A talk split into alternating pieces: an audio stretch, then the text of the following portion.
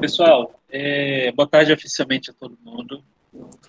É, hoje a gente vai falar um pouquinho, meio que sem tópico, sem. A gente não trouxe slide, a gente está aqui para tirar dúvidas sobre o nosso programa de correção de fluxo. Um programa feito é, por sergipanos para sergipanos para corrigir a, a distorção idade série em Sergipe e tem o maior número de distorção idade série do Brasil. Né, quando a pesquisa foi feita para que o programa fosse implementado, estávamos aí em, juntando ensino uh, fundamental e médio em cerca de 51% de distorção, né, que é, uma, é um número grande, é um número de número grande de, de, de estudantes é, com idade, enfim, errada, né, com a idade que deveria já estar em outras séries. Boa tarde. Boa tarde, Sinara. Cursando, então, a gente de 14 anos no sexto ano, gente de 15 anos no sétimo, e no ensino médio, para quem tem ensino médio, vocês sabem que a gente tem alunos de enfim, 17, 18 anos ali no primeiro ano ainda, enfim. O nosso programa, então, visa essa correção da idade séria nos, ah, no, ensino, no ensino fundamental, nos anos iniciais e nos anos finais, certo? Então, a gente já a gente apresentou já para algumas escolas a nossa proposta, né? É o nosso terceiro ano de programa. Esse programa, então, foi é, idealizado pelo Serviço de Ensino Fundamental, do DED, do Departamento de Educação, e a gente tem, a gente tinha um webinário marcado agora para abril, no qual a gente apresentaria de forma um pouco mais teórica o programa, como a gente teve algumas, é, nós perdemos alguns membros da nossa equipe que foram para o ensino médio integral, a gente resolveu então é, fazer esse tira dúvidas, porque a gente acredita então que vocês já leram sobre o programa, a ideia é essa, vocês leram pelo, sobre o programa, estão implementando aos pouquinhos, e a gente está aqui para tirar as dúvidas básicas que aparecerem, não se acanhem, pode perguntar à vontade, e também, ah, enfim, perguntas é, que tocam na questão teórico-filosófica do programa, tudo que a gente puder responder, a gente vai responder aqui agora, tá bom? Então, nossa dinâmica é, é de pergunta e resposta. Então, vocês podem abrir. Tem, uma, tem um botãozinho aqui de levantar a mão, né? Se vocês quiserem fazer assim, vocês podem. Vocês levantam a mão, eu vejo quem levantou e passo a pergunta. Pode abrir o microfone, pode perguntar no chat, a gente vai se ajudando nessa tarde de hoje, tá bom? Quem gostaria de começar, então? Ah, perdão. Meu nome é Everton. Eu estou coordenando o programa eh, lá no Serviço de Ensino Fundamental. Aqui no grupo temos também Maria, Maria José Barreto. Sou eu. Tudo bem?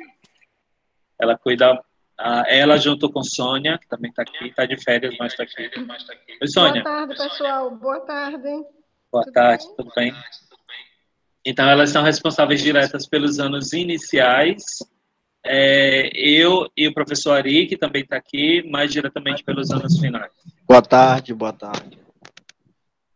Boa tarde, professor Ari. Então vamos lá, vamos fazer nossas rodadas de perguntas, as perguntas de uns é, e elaboração das respostas.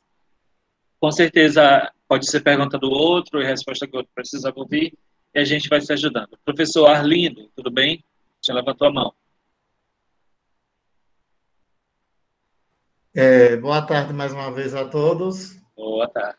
É, eu estou, né, eu sou novo uh, em sala de aula, novo assim, eu estou retornando à sala de aula, eu estava na equipe técnica e esse ano uh, estou com é, com algumas turmas, né?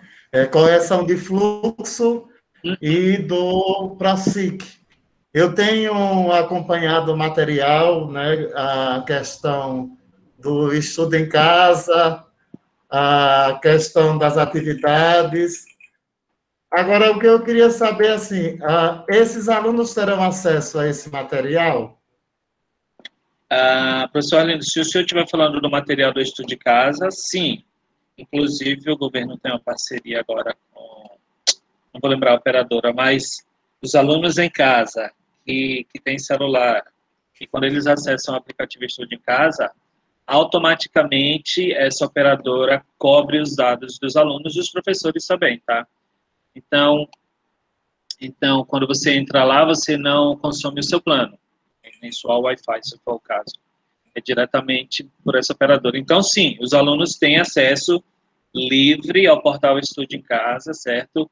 Dentro do portal Estude em Casa tem o material nosso, professor Arlindo.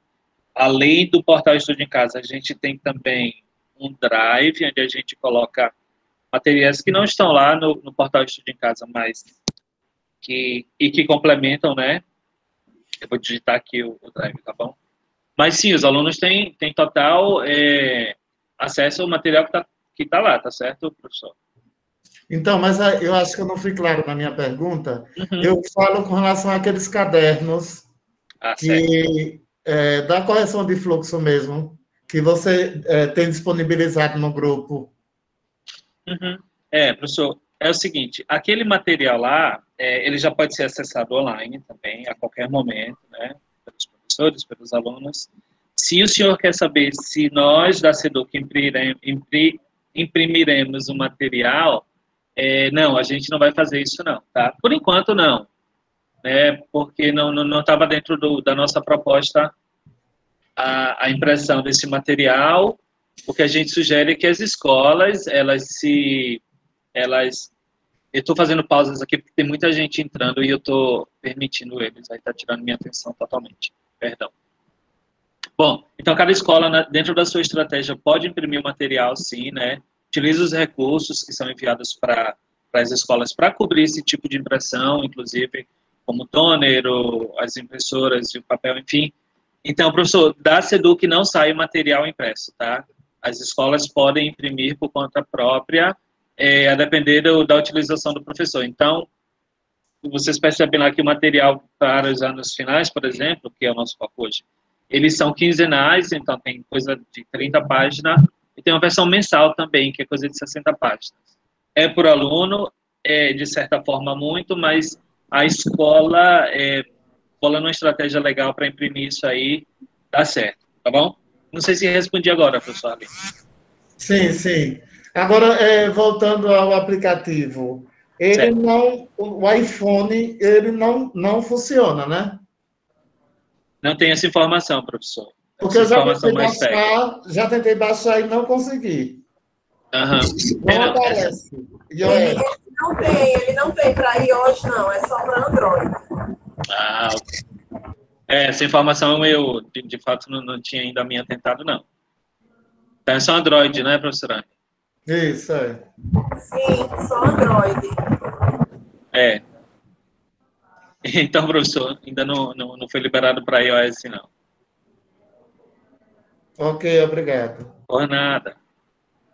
Professor, deixa eu ver quem está com a mão levantada aqui. Sinara. Tudo bem? Boa tarde. Boa tarde, Everton. Deixa eu é, só esclarecer uma dúvida, né? Em relação ao ProSIC, eu vi que o material ele é bem sucinto, né? É, justamente porque a gente tem uma discrepância bem grande em relação aos alunos, né? Um, é um déficit de aprendizagem bem visível, né? É, um pouco mais significativo e isso é reflexo, professora Sinara, da, das incontáveis repetições de anos que eles tiveram, né? O programa é justamente para acabar com essa questão da cultura de reprovação. É muito Sim. forte em Sergipe, muito forte mesmo. A culpa não é de ninguém especificamente, mas é quando é cultura assim, a gente sabe que é algo mais coletivo. Mas sim, se eles têm alguns déficits de, de aprendizagem, e o material ele foi pensado justamente para cobrir isso aí. Isso. Deixa perguntar uma coisa. No caso, a gente tem que seguir esse material, só ele, ou a gente pode trabalhar outros meios, né? Tipo artigos com eles, porque igual das ciências tem sustentabilidade, um assunto muito bem é, hoje falado, né? E às vezes eu vejo que eles mesmos não sabem. Ou podemos trabalhar tipo, metodologias ativas com eles para desenvolvimento de materiais, né? tipo, em relação a, a maquete, né, a, algumas coisas assim, que são coisas básicas, né, e que eles conseguem, aí eu queria saber se a gente tem, pode trabalhar também essas uhum. questões. Pode, Obrigada. pode sim. Por nada. É, o material, eu vou falar, eu vou tentar falar um pouco mais amplamente, mas eu vou voltar para a sua pergunta, tá? É, algumas escolas, é, nos últimos dias, ligaram para a gente, por meio do chat no WhatsApp mesmo, para saber se era para continuar distribuindo os livros didáticos para os estudantes. É, livro didático, né? Pessoal, meu, meu, meu fone, desculpa, meu áudio está baixo para vocês? Ou é só para a professora Maria? Está baixo, é? Para todo mundo? Para mim tá ok aqui. O meu tava sem áudio, eu saí e voltei. Agora tá normal. Tá bom. Para mim tá bom. Tá bom, vou continuar aqui então. É, bom, para professores e gestores, é, é preciso então continuar distribuindo os livros didáticos, porque o livro didático é uma das principais ferramentas e tecnologias que a gente tem em sala de aula, né?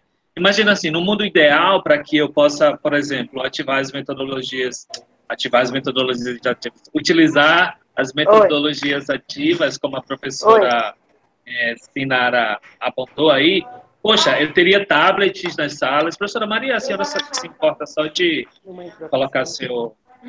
Eu vou colocar aqui, tá? Então, imagina, professora Sinara, no mundo ideal eu tenho tablets, computadores, projetores, material de realidade aumentada, é, robôs, enfim, tudo que é de tecnologia em sala de aula.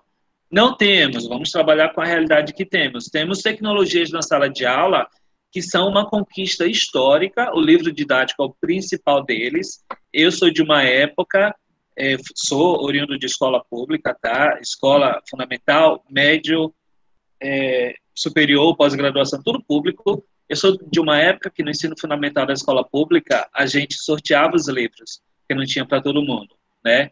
Se balançou a cabeça assim, você provavelmente passou por isso. Então, é, na sala de aula com 30 ou 40, 8 tinham história, 15, 15 tinham matemática, 16 português. Hoje em dia, se eu fizer um balanço do material que eu tenho para trabalhar em sala de aula, eu tenho os livros didáticos, eu tenho bibliotecas um pouco melhor equipadas, eu tenho o material do ProSig para trabalhar na sala de aula, e daí eu já respondo sua pergunta. É o material, ele é extra, é um material de apoio, ele não é um material é, essencial ou obrigatório, né? Só que como ele, é, ele foi tão bem feito, os professores estão utilizando desde o começo, né?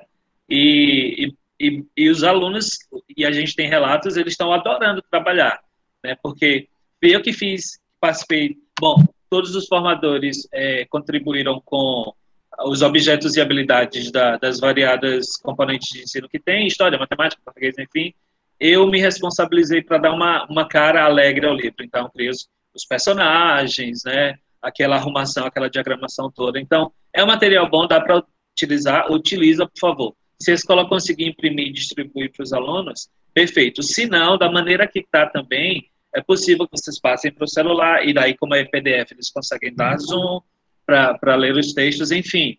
É um material complementar, professora. A gente está querendo, né, isso aí é uma, uma, uma ideia que a gente teve esses últimos dias, de fazer um material ainda mais completo, de fazer um material que dure mais tempo, porque daí os mas é sempre assim, a ideia é que o material não seja obrigatório, é sempre material complementar. Se o professor perceber que dá para utilizar ele em sala de aula, ou né, virtualmente como a gente está agora, perfeito, mas material didático mais básico que eles têm acesso é o livro didático, pode utilizar também. Ah, e além disso, tem mais duas coisas, que é, são os livros da Prova Brasil, tem muita coisa boa para se trabalhar ali, letramento e numeramento, e tem a internet, né? Com a internet a gente tem planos de aula prontos, a gente tem muita coisa pronta, enfim. Material hoje em dia não falta para dar aula. Não sei se respondi sua pergunta, se nada. Beleza. Prontinho. Por nada. Por nada. Anne, quer perguntar? Pode perguntar. Boa tarde, eu sou a professora Anne, de Ciências. É uma pergunta bem básica. Certo. Os alunos, eles receberão é, dois tipos de livros por componente. Por exemplo, o ProSig 4 tem alunos oriundos do sétimo, oitavo ano e do nono ano, não é isso? Então, quem for oriundo do oitavo ano vai receber o livro do oitavo, quem for do nono vai receber o livro do nono. Então, esse, esse programa, ele é semelhante a um antigo programa que tinha nas escolas rurais, que era de multisseriado. Não é não, eu sei, eu sei do que a senhora está falando. Quais, quais as metodologias que a gente vai usar se os alunos terão livros diferentes? Vou falar sobre isso. Obrigado pela sua pergunta. É, vejam só, da onde Ciro Gomes. Repare bem, é, quando a gente construiu esse programa, a gente não previa a pandemia. Na verdade, ninguém previa a pandemia é, de maneira alguma para tudo que a gente está fazendo socialmente, né?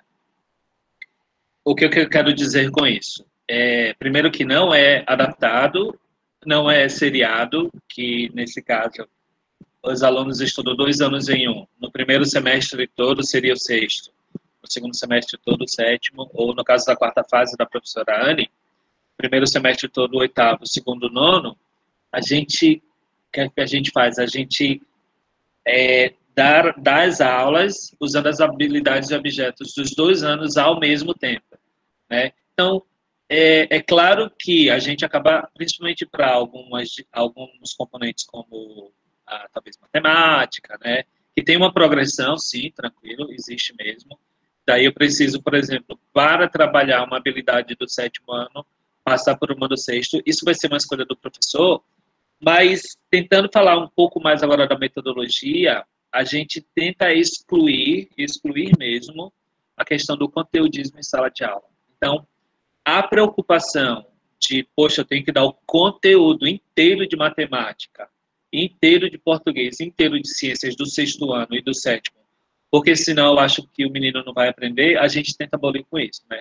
Então, como o currículo é flexível, professora Anne, ele é adaptável. Isso quer dizer que você vai escolher quais habilidades e objetos são imprescindíveis para que o aluno avance nos seus estudos, passando pelo sexto e sétimo ano ao mesmo tempo, ou pelo oitavo e nono ano ao mesmo tempo. Existe uma maneira, e é uma prerrogativa nossa, de fazer isso funcionar, por meio de temas integradores, que nada mais são do que os temas geradores do Paulo Freire. É, o tema integrador, quem já passou pelos cadernos, percebeu que a gente escolheu alguns temas que são bem comuns a eles e que estão bem em voga na sociedade, como o coronavírus, que foi o primeiro caderno, a vacinação, o segundo caderno, foi do ano passado, ainda completamente é, atual hoje. Depois a gente falou sobre sustentabilidade, a gente falou sobre para lembrar agora. Enfim, não lembro. Mas, por exemplo, um caderno que já está em construção agora é o Jovem no Mercado de Trabalho, e todos esses temas é, que foram escolhidos por nós, além de refletir a, a, a, realidade deles, também são temas que podem ser escolhidos por meio de uma escuta do, dos alunos. Né? Então, por exemplo, é, na escuta que a gente faz com os alunos, por meio de, uma, de um é, formulário online do Google, a gente percebe que muita gente idolatra, né? Idolatra é o modo de dizer os YouTubers. Então, por que não trabalhar a questão dos YouTubers durante uh, esses cadernos que a gente criou? Então, por meio desses temas integradores, professora Anne e demais professores, é possível que, é, primeiro que a gente já vai ter um tema que vai permear todos os componentes de ensino, o que é ótimo, isso é muito vantajoso para o aluno porque ele consegue interagir com os objetos e habilidades trabalhados em sala de aula, e isso é muito bom para o aluno, porque para além de uma, de uma filosofia conteudista ou enciclopédica, como acontece muitas vezes na, nas salas de aula, é, o aluno agora ele consegue perceber como aquilo pode ser aplicado na, dentro da sua realidade, dentro da sua vida. Então, o que, é que eu quero dizer com isso? Como a gente fez o programa não pensando na pandemia, a ideia com os livros didáticos é que, se eles estão no, dentro de uma sala e que eu tenho oitavo e nono anos ao, ao mesmo tempo, professor, quando utilizar o livro didático, ele vai ele poderia colocar os alunos em duplas ou em trios, enfim, para promover é, essa questão de, de trabalho em equipe. Dentro agora do dentro agora da realidade do ensino remoto, eu não tenho uma, nós não temos uma resposta pronta para isso, tá? De como trabalhar o livro didático de modo é, separado, porque os alunos cada um estão na sua casa, né? E eu estou trazendo é, insumos, estou trazendo objetos e habilidades de dois anos ao mesmo tempo, a gente precisa ver o que é necessário fazer. Mas aí eu quero reiterar o seguinte: o livro didático não é a única ferramenta disponível para se dar aula, para se ter aula. Os, a gente, e eu me incluo nisso, é, teve que aprender a preparar um monte de coisa online, né? Apostilas, e essas apostilas aí a gente transforma em PDF, ou em PPT, ou em Word mesmo, e passar para os alunos. Então, se nas turmas do ProSIC eu preciso trabalhar habilidades e objetos de dois anos seguintes, e o livro didático às vezes não me, não me é, não me dá essa opção, aí eu preciso preparar uns materiais diferentes. Foi pensando nisso que a gente começou a fazer os cadernos, então, professora e demais, para que o professor tivesse já pronto, né? E eu falo mais uma vez, é opcional, não é obrigatório, é, assuntos e atividades e tudo mais de dois anos ao mesmo tempo, de habilidades de dois anos ao mesmo tempo. Professora Anne, não sei se respondi sua pergunta. Respondeu sim, professor. Inclusive, eu já comecei a trabalhar com os cadernos. Eu sou professora ah, de ciências.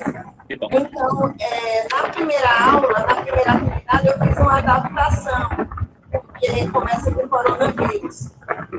Só que eu, eu abrangi é, é, como um termo geral o vírus. Eu comecei falando sobre o vírus, o que é o vírus, as características do uhum. vírus, Aqui, outros tipos de doenças, para depois entrar no coronavírus. Mas uhum. o, material, o material de vocês é muito bom. É, o visual dele é bem chamativo. Uhum. Vocês estão de parabéns. Ah, obrigado. Outra pergunta. As uhum. habilidades e objetos, será do currículo de Sergipe, a gente vai tirá-las do currículo de Sergipe? Do currículo de Sergipe mesmo, exatamente. Vai tirar diretamente de lá. Então, eu vou priorizar alguns objetos e habilidades para ser trabalhada nas duas séries ao mesmo tempo. Exatamente que contemplem, que estejam contempladas ali, no sétimo, no oitavo e no nono ano, por exemplo. Ok, entendi. Agora eu já estou. Já está me dando uma luz. Ah, que bom. Para começar bom. a trabalhar. Obrigada. Por nada. À disposição. Boa Deixa tarde. eu ver, tem alguém com a mão levantada? Professor Arlindo. Ah, pode falar, Josilene. Boa tarde. Ah, boa tarde. Boa tarde a todos. Estamos te ouvindo, então, pode hoje falar. Eu tive uma reunião com o professor. Boa tarde a todos. Hoje eu tive uma reunião com os professores e realmente a dúvida deles, deles era a seguinte: são duas séries. Esses alunos vão receber o livro das duas séries? Cada um recebe da sua série de origem, tá, professora? Quem é do sexto recebe do sexto, quem é do, do, do sétimo recebe do, do sétimo. Do quarto ano e do quinto? Ah, no caso dos anos iniciais, isso. Quem é do quarto recebe do quarto, quem é do quinto recebe do quinto. Certo. Porém, as habilidades, né? Quem é do quarto vai estudar as habilidades do quinto, quem é do quinto vai estudar as habilidades do quarto, não é isso? É, ele, por exemplo, quem é do quarto vai estudar as habilidades do quarto e do quinto ao mesmo tempo, né? O professor uhum. nem precisa dizer, né? Olha, essa aula hoje é só do quinto, ou é o material, é um assunto do quinto ano, ou é do quarto. Não, o professor traz isso já de maneira mais natural, sem precisar dizer. A ideia é essa. É como a gente faz nos cadernos, né? A gente não está dizendo ali que é do sexto, que é do sétimo, que é do oitavo, que é do nono. Certo. Professora é, Eu queria, Everton, assim, eu não tenho conhecimento e talvez me falta leitura. Tem algum documento que é, explique essas nomenclaturas? Por exemplo, correção de fluxo 3 Eu sei que é, quinto, é sexto e sétimo ano. Ah, porém, é, quando diz ProSIC quatro, quarta etapa, está se referindo a que, a que séries? Então, tem algum documento que eu possa estar tá buscando isso? Coloquei aí chat. Pronto. Perfeito. É um guia que a gente criou que dá uma resumida no, no é, nessa questão, mas dentro do Drive, que eu também coloquei ali, existe um caderno de orientações pedagógicas, é um caderno muito completo, muitíssimo completo, traz todas as orientações é, teórico-filosóficas do programa, e aí sim você lê sobre tudo, muito mais amplamente, tá, professor? Muito obrigado. Por nada, disponha. Professor Everton. Oi, Anne. Pegando um gancho do professor Arlindo, no cabeçalho das atividades, eu vou usar a nomenclatura PROSIG, PROSIG 4 ou correção de fluxo? Nenhum nem outro. A gente está usando bem mais simples. Fase 1, fase 2, fase 3, fase 4. Ou primeira fase, segunda fase, terceira fase, quarta fase. Só isso. Mais simples ainda. Fase. Ok, é. Eu fiquei nessa dúvida, produzindo meu material, não sabia qual nomenclatura. Obrigada. Não, nada. Esse material que eu falei, que eu mostrei, que eu coloquei no chat aí, fala muito bem. Fala melhorzinho. O que é a primeira fase, que é a segunda, que é a terceira. E no caderno de orientações pedagógicas, que está no Drive, também está no material do Estúdio em Casa, ele explica melhor ainda, tá? Mas bem, bem, bem mais simples, pessoal. Primeira, segunda, terceira, quarta fase. Estamos abertos para as perguntas. Ah, deixa eu ver aqui no chat. Tem algumas questões no chat. Vamos lá. Em relação ao material da prova, não veio senha de acesso para. Tá, professora, essas questões da plataforma da Prova Brasil, me manda uma mensagem e eu te mando diretamente a pessoa que resolve isso, tá bom? Ah, é para utilizar os livros sem inserir os resultados na plataforma?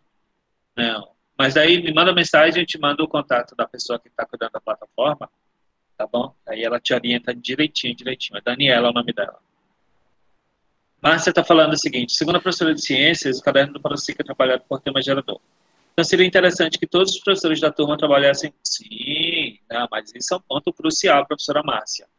É, os professores precisam se reunir e escolher o tema gerador ou tema integrador daquele mês ou bimestre ou semestre, como vocês bem é, decidirem a estratégia de vocês, tá bom? Os professores precisam se reunir para fazer isso. Oi, Deisiane.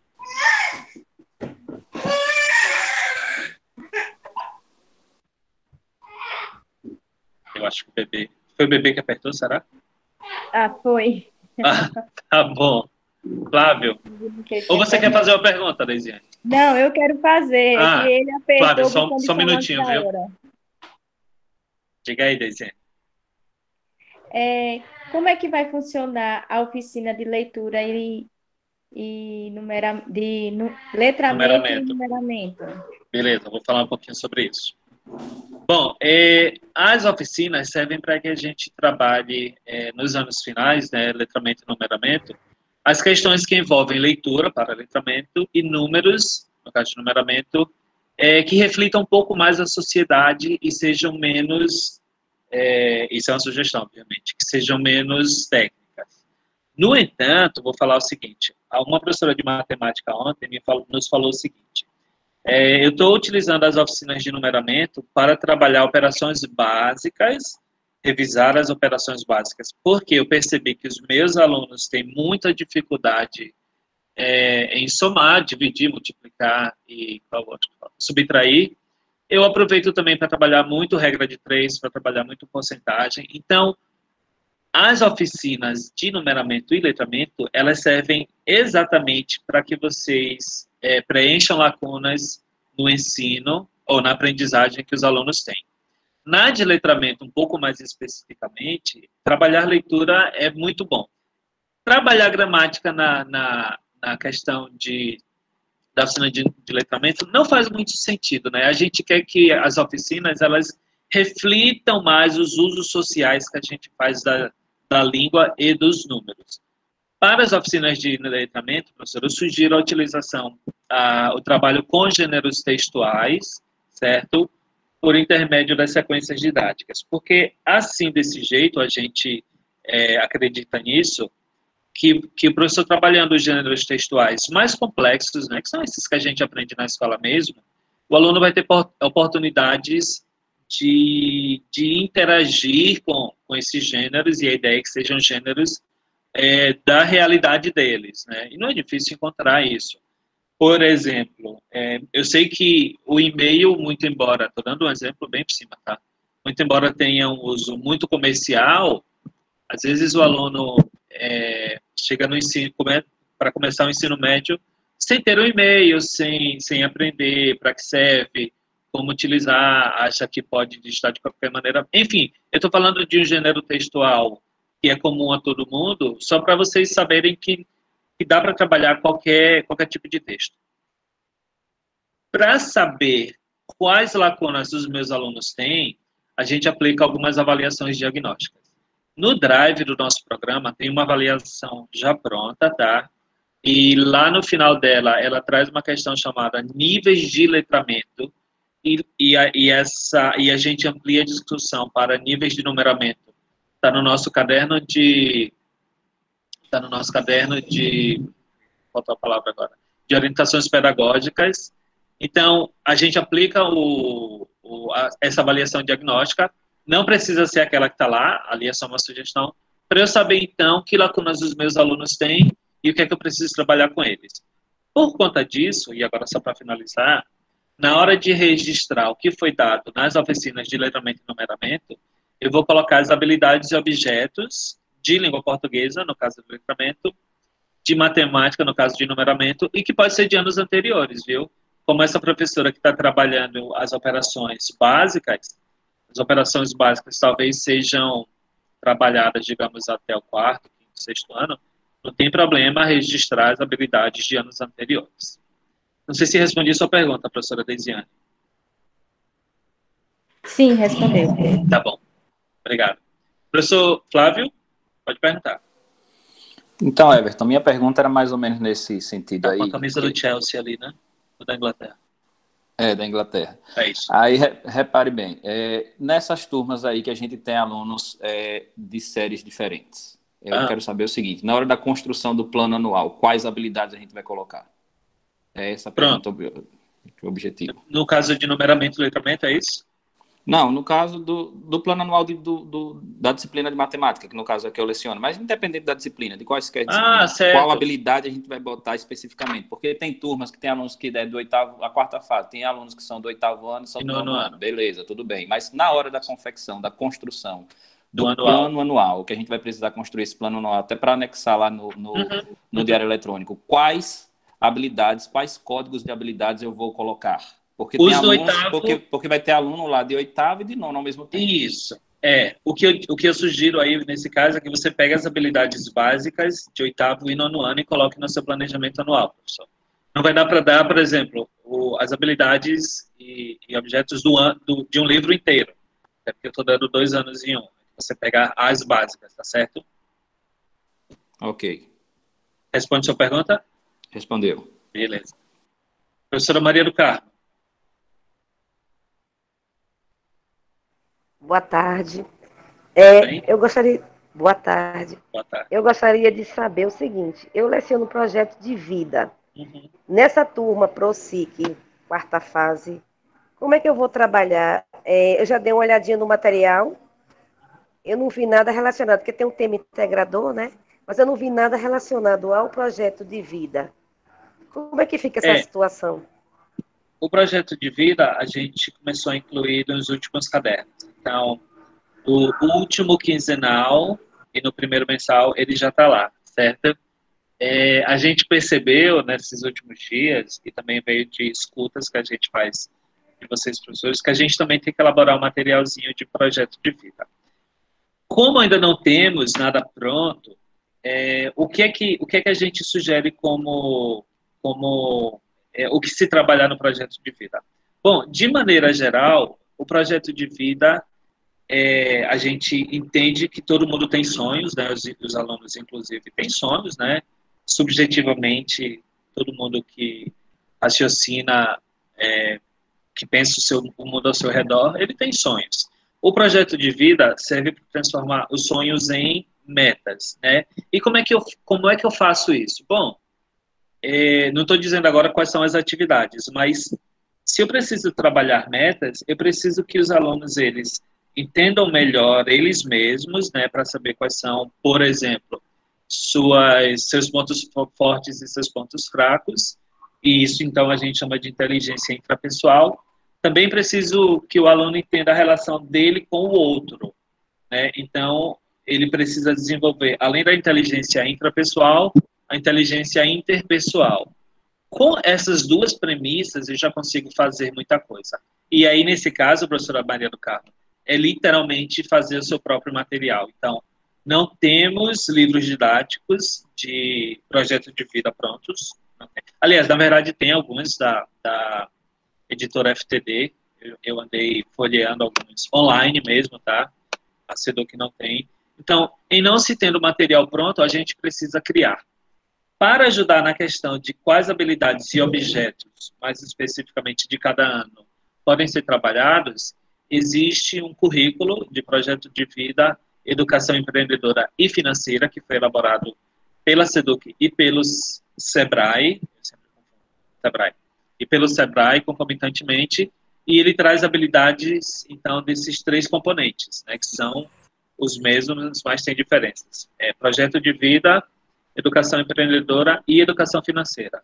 Aí a gente lê o material, se quiser, obviamente, e pega apenas as habilidades e objetos de projeto de vida. Tá, professora? Não sei se respondi a sua pergunta. Respondeu, obrigada. Pode, pode complementar, se quiser. Por nada. Olá, professor. É, vamos lá? Quem mais tem pergunta? Alguém abriu o microfone? Aqui é Pedro. Oi, Pedro. Professor Pedro. Então, eu estou, eu entrei é, nesse Pedro projeto. Pai de Lucas. Isso, isso mesmo. Conheço. Entrei nesse projeto.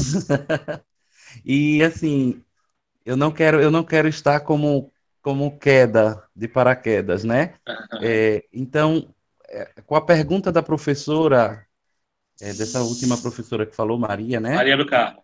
Isso.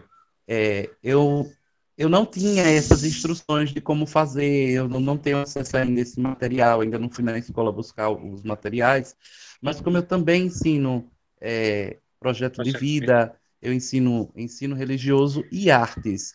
Uhum. Então, eu tenho feito um apanhado né, de conteúdos baseado exatamente nisso que você falou. O eu, o meio em que eu estou, né? Eu, o meio e o outro. Eu, eu e o outro, eu e o meio. E aí a gente tem desenvolvido uma, uma atividade em questões assim de valores, é, val, os, os, valores, os valores humanos, valores éticos, valores. E aí a gente vai desenvolvendo essas atividades, pensando no, na empatia, pensando na, na no, no, se colocar de fato no lugar do outro. Então eu estou indo no caminho certo. Eu não estou errado. Não, pelo, tá pela sua explicação aí. Tá certíssimo, Pedro. Ah, então, aí então aí eu vou no caderno no caderno complementar de projeto de vida, pego os, os as habilidades, as habilidades, os conceitos, as é, as habilidades, as competências isso, isso. das duas disciplinas ou dos dois dos dois anos uhum. vou lá e insiro no planejamento. Exatamente, é isso. É, é isso. E você que elenca quais são essas habilidades, né? Tudo, Como okay. o currículo é completamente flexível, é o professor que define o que é que ele vai ensinar, tá bom? Ok, ok, então. Tudo de bom. Complementando o que o Pedro está falando, é, a escola, ela historicamente, ela comete uma coisa que o Pierre Bourdieu chamou de violência simbólica. Vocês conhecem esse, esse, é, essa expressão. A violência simbólica nada mais é do que excluir do conhecimento, excluir o conhecimento que o aluno já tem de mundo, né? Então, se meu aluno é favelado, se meu aluno é pobre, não tem acesso a Vivaldi, Mozart, Beethoven, se o meu aluno ele não, por causa da questão social dele, ele não tem acesso à leitura de, de Machado de Assis, de, enfim, é, escritores mais clássicos, quando eu digo a ele que o conhecimento que ele tem não serve para a escola, eu cometo uma violência simbólica. Então, a proposta do nosso programa é que nós captemos qual capital cultural que o aluno já tem, que conhecimentos ele trai, traz para a escola e como é que eu, professor, dentro do meu componente curricular, posso trabalhar é, esses conhecimentos, essa capital cultural, para que ele se desenvolva a partir daí. Então, é, é um processo completamente inclusivo e nada exclusivo, né? É por isso que, bem, é, eu posso falar por mim, é, eu sempre achei a escola uma coisa, eu sempre tive o, o, a gana do conhecimento, né? Mas será que os nossos alunos têm no, no, no nível que a gente espera? Às vezes não. Então, para mu muitos, a escola não faz sentido. Para esses alunos que já reprovaram uma, duas ou três vezes, a escola não faz sentido nenhum. Então, é trazendo, é cativando o conhecimento que ele já tem, que a gente mostra o mundo que tem lá fora. Isso serve para todos os componentes curriculares e o projeto de vida é uma verdadeira mão na roda, porque o projeto de vida é, não vai tocar em, em gramática, em números, em, em conceitos, em alguns conceitos sim, mas nada muito escolar. A ideia é essa.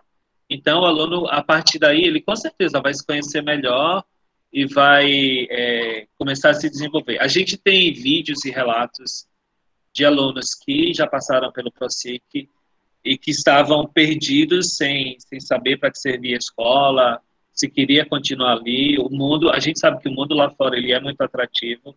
Então, boa se a gente mostra dentro da escola. Oi, Fernando, boa tarde. Se a gente mostra dentro da escola é, possibilidades, poxa, a gente ganhou os alunos. Uma vida, duas que a gente salva já é muito. A gente quer salvar muito mais. Alguém levantou a mão aqui. Pedro está com a mão levantada ainda porque quer falar ou você sem querer? Deixa eu baixar, é que eu não, levo, não baixei antes. sem problema. Acho que Sinara levantou. Quer falar? Não? Ah, foi sem querer. Tudo bem. Muito bom. Alguém gostaria de falar, então? Eu vou lendo as perguntinhas do chat aqui, mas por favor, falem, viu? A interação está ótima hoje. Ó, alguém levantou a mão. Juliana. Isso. Boa tarde. Eu entrei atrasada, não tive como entrar antes. Certo. Mas eu tenho uma dúvida, não sei se já foi colocado, e nem sei se vou falar besteira aqui. É, veja só, eu estou com a turma do oitavo ano, certo? Do ProSIC. É, eu comecei, como a gente ainda está conhecendo, né, o ProSIC, eu comecei fazendo a revisão do ano anterior, mas de uma forma mais interativa com eles, entendeu? Totalmente diferente do oitavo ano A e do oitavo ano B. Eu sou professora de educação física, certo? É, por mais que tenham as mesmas habilidades, objetivos, coisas, mas foi colocado de forma diferente para eles, para que fosse mais motivante. Sim. E aí, depois que eu vi os cadernos, aí eu pensei, eu posso continuar com o prime primeiro bimestre, com essa revisão, e só é só pegar nos cadernos no segundo bimestre? Pode, pode sim. Foi uma coisa que alguém perguntou ontem também, que saiu uma portaria sugerindo que o primeiro bimestre seja todo de revisão dos assuntos, dos conteúdos do, dos anos do ano passado, né? Não sei se você está falando disso exatamente, professor. É isso, isso mesmo. Pode, pode sim. Você pode usar os cadernos para fazer essas revisões ou fazer ao seu modo e usar os cadernos depois, não usar os cadernos, a estratégia é toda sua, tá bom? Tá certo, obrigada. Por nada. O pessoal está me pedindo o link do material do projeto de vida. Eu vou passar tudo lá no chat, no, no grupo depois, tá bom? Márcia está perguntando sobre a avaliação. Como se dará? Olha só, o aluno que já reprovou duas, três vezes uma série, é, não estou culpando as avaliações, não. Estou só comentando. É, ele não se adaptou à escola da maneira como ela é, é possível que ela também não tenha se adaptado às avaliações do jeito que elas são. Eu tenho 35 anos e ainda não me acostumei às questões é, quantitativas do, do, modo como elas são. Eu acho que, e aí a gente também tem um caderninho de orientações são sugestões de avaliação, né? Então, a gente tenta prezar um pouco pelas avaliações mais qualitativas e menos qualitativas, né? A gente acha que a capacidade de avaliar o que alguém sabe não pode se reduzir a marcar um X no lugar certo. Essa é a nossa visão, né? Isso não quer dizer que está totalmente errada. Mas a escola, cada professor, claro, tem a livre escolha de avaliar da maneira como quiser. A gente sugere outras maneiras, né? Nesse caderno de orientações de avaliação está lá algumas coisas que podem ser feitas, como portfólios, a própria autoavaliação é uma, um recurso bem, bem interessante de, de se avaliar, porque a gente estava falando nesse momento de é, inteligência intrapessoal, né? Então, o aluno que se conhece, ele sabe no que ele precisa melhorar, e a gente acha que a avaliação também é esse momento, não só de passar de ano, mas de saber quais são meus pontos fortes e fracos, a memorial, né, onde o, onde o aluno ele escreve a memória da vida dele e dá para avaliar bastante dali. Enfim, a avaliação pode ser feita da maneira que os senhores bem entenderem. A gente sugere algumas coisas, mas a escolha é de vocês no final das contas, tá bom? Tem mais perguntas? Ah, Reginaldo está perguntando. Se... Ah, alguém levantou a mão. Pode perguntar. Eu, professora Lúcia. Boa tarde, é, eu sou professora Lúcia, sou professora de História. É, eu estou com a turma do oitavo e do nono, né? duas quartas etapas. A minha dúvida é a seguinte, eu posso seguir, por exemplo, o currículo normal é, das outras turmas comuns de oitavo ano e adaptar esse, é, essa forma de abordagem, a aula para eles. Por exemplo, foi que eu fiz essa semana, eu ia trabalhar segundo reinado. Então, numa turma de oitavo ano, é, primeiro reinado, vou dar um exemplo. Uma turma de oitavo ano, eu vou trabalhar tudo, né?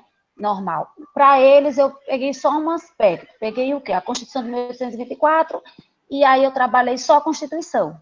Uhum. Comecei da nossa Constituição atual, fui falar da importância da Constituição atualmente, que eles não conhecem, né? Então, eu falei, parti do atual e voltei para 1824. Então, eu só peguei esse aspecto.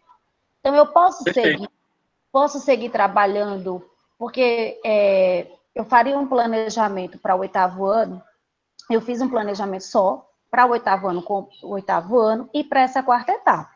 Só que a abordagem desse primeiro reinado é que foi diferente. Para eles, eu só peguei esse aspecto da Constituição e levaria de uma forma, as atividades de uma forma, é, tentaria, né? Eu estou tentando, estou aprendendo, que não ficasse pesado, que não ficasse muita informação, que eles gostassem, que fosse uhum. Atrativo e trazendo para a realidade deles. Eu, eu fiz certo, ou se eu fizer errado, não, me corrija. Me não, não tem errado, nunca tem errado. É, a gente está tava... aprendendo, né? Claro, aprendendo. claro. É uma realidade nova na nossa escola. Uhum. E a gente tem nós, é, duas turmas uma, duas turmas de quarta etapa, está concentrado que seria oitavo ano em uma e em nono outra. Então tem essa facilidade, porque é, eu vi os meus colegas falando, então a gente tem uma turma que está concentrada com livro de oitavo, outra está com, com livro de nono, né? Facilitou para vocês, né? Facilitou. É. Então dá para trabalhar com o livro didático? Sim, dá, dá para trabalhar, porque está concentrado em turmas distintas, Uhum. E aí eu queria saber se eu posso trabalhar esse livro didático, só que dessa forma que eu dei esse exemplo aí. E posso também trabalhar, por exemplo, posso trabalhar escravidão nas duas turmas? Posso. Posso que seja um assunto do oitavo ou do nono, mas essa abordagem mais leve, digamos assim, mais suave, partindo sempre da nossa realidade para voltar algo que aconteceu é, anteriormente lá no nosso passado. Posso fazer dessa forma? Pode. Para, para, obrigado, professora é, pela aula, inclusive. Para além de ser mais leve ou mais pesado, a gente gostaria que fosse mais contextualizado. Por que é que eu falo isso? Eu estou lembrando aqui é, de, de mim próprio enquanto estudante. Em física, estou estudando vetores, em matemática, estou estudando funções de primeiro grau, em história, estou estudando a história da Mesopotâmia, em geografia, estou estudando a geografia do Alasca, em educação física, estou só jogando futebol. Não, não é uma crítica, estou falando da minha realidade enquanto aluno. Em português, eu estou aprendendo é, é, análise sintática. O que é que tem em comum entre tudo isso? Às vezes nada. Então, para além de ser mais leve, o que a gente quer é que, em cima de um tema integrador, os componentes de ensino eles conversem entre si, sabe? Eles, eles reflitam aquele tema que provavelmente vai ser contextualizado à vida do aluno, contextualizado a, ao, que o, ao que o estudante vivencia na sociedade, mas ele, além de tudo, ele vai estar tá interconectado com as outras disciplinas, com os outros componentes, entende, professora? Então, para além de ser mais leve, né, a gente quer, a gente gostaria que ele fosse o mais conectado com as outras disciplinas possível. Deixa eu só fugir do assunto bem rapidinho e falar o seguinte. É, o pessoal está querendo entrar no grupo aí. Eu não consigo adicionar de um por um no meu celular. É, então, eu estou disponibilizando o meu número aí. Me manda um alô, fala se você é professor ou coordenador de, de ah, tá, o Guarim está adicionando. Mas quem quiser me adicionar e pedir para entrar no grupo, eu mando o link, você clica e já entra direto, tá bom? Professora você quer complementar, por favor? Não, só agradecer, né? Está sendo ótimo ter essas dúvidas, compartilhar com todos vocês. Obrigada. Obrigado também. É, tá mão levantada, Desiane. Everton. Eu. Pronto. O aluno, ele vai estudar o ano inteiro, esse, a turma do ProSIC, oitavo e nono ano, não é isso? No final do ano, ele será reavaliado se ele pode ir para a série seguinte, que no caso do nono para o primeiro ano, ou vai ser de, vai passar para a série de acordo com a idade dele? Vamos lá. O que, é que acontece com os nossos estudantes quando eles acabam o ano? existem três possibilidades. A primeira dele é que ele seja promovido para o ano seguinte. Então, o aluno que está ali, por exemplo, na, na terceira fase, sexto e sétimo ano, se ele for promovido, ou seja, se ele tem uma média regular, né, nem muito para lá, nem muito para cá, ele vai ser promovido. Então, quem é do sexto vai para o sétimo, quem é do sétimo vai para o oitavo, certo? Como turma de origem. O aluno que tem um desempenho excepcional, muito bom, ele vai ser acelerado. O aluno do sexto vai para o oitavo ano, o aluno do sétimo vai para o nono ano. Isso é uma aceleração. Então, ele pula um ano. E a terceira possibilidade é que ele seja retido, né? Ele não teve um desempenho nada bom, né? Muito insatisfatório. Ele vai refazer o ano dele. Quem é que decide isso? São as notas? Também são. Mas quem decide isso é um colegiado, é, que a gente chama de. Fugiu o nome. Me ajudaria, Maria. Quem faz isso é o conselho de classe. É o conselho de classe. Quem faz isso é o conselho de classe, que é, são os professores daquele aluno, ou são os, é, são os professores da, daquela turma, são um ou dois alunos né, que sejam mais críticos, pode chamar para esse conselho, algum pai, o diretor da escola, o coordenador também, e aí coletivamente vocês decidem o futuro do aluno, tá, Desiane? Então, se ele será promovido, ele vai para o ano seguinte, se ele é acelerado, se ele pula um ano, ou se ele é retido, ele vai ficar no mesmo ano. O que acontece com o aluno do oitavo nono ano? O aluno que está no oitavo ano, se ele tiver um desempenho muito bom é, e ele for acelerado, ele vai para o primeiro ano no próximo ano. O do nono, independente se ele vai ser promovido ou acelerado, ele vai para o primeiro ano porque a gente não tem resolutividade em cima do ensino médio. Então, ele não pode pular nenhum ano do ensino médio, por nós, certo? E o aluno que é retido, ele precisa refazer aquele ano lá. Respondi, professora Deise? Respondeu. Tá bom. Alguém abriu? Pode perguntar. É Oi, Márcia. Márcia Conceição, as duas abriram. Oi, Márcia. É, é, a minha pergunta é a seguinte, é, é sobre o Aprova, o Aprova Brasil. Porque, veja só, se, a gente, se os professores forem trabalhar com o tema gerador do caderno, né, seguir aquela sequência ou não, mas se for trabalhar com o tema gerador, o livro do Aprova Brasil, ele tem uma sequência que deve ser seguida.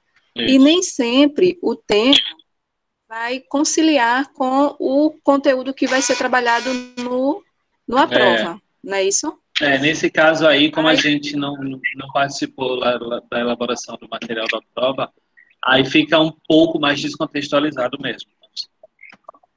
Aí tem que ser trabalhado Aí eu gostaria tá de saber se, se, é obrigado, assim, se a gente tem que trabalhar com o livro do Aprova ou não, pode ficar a critério.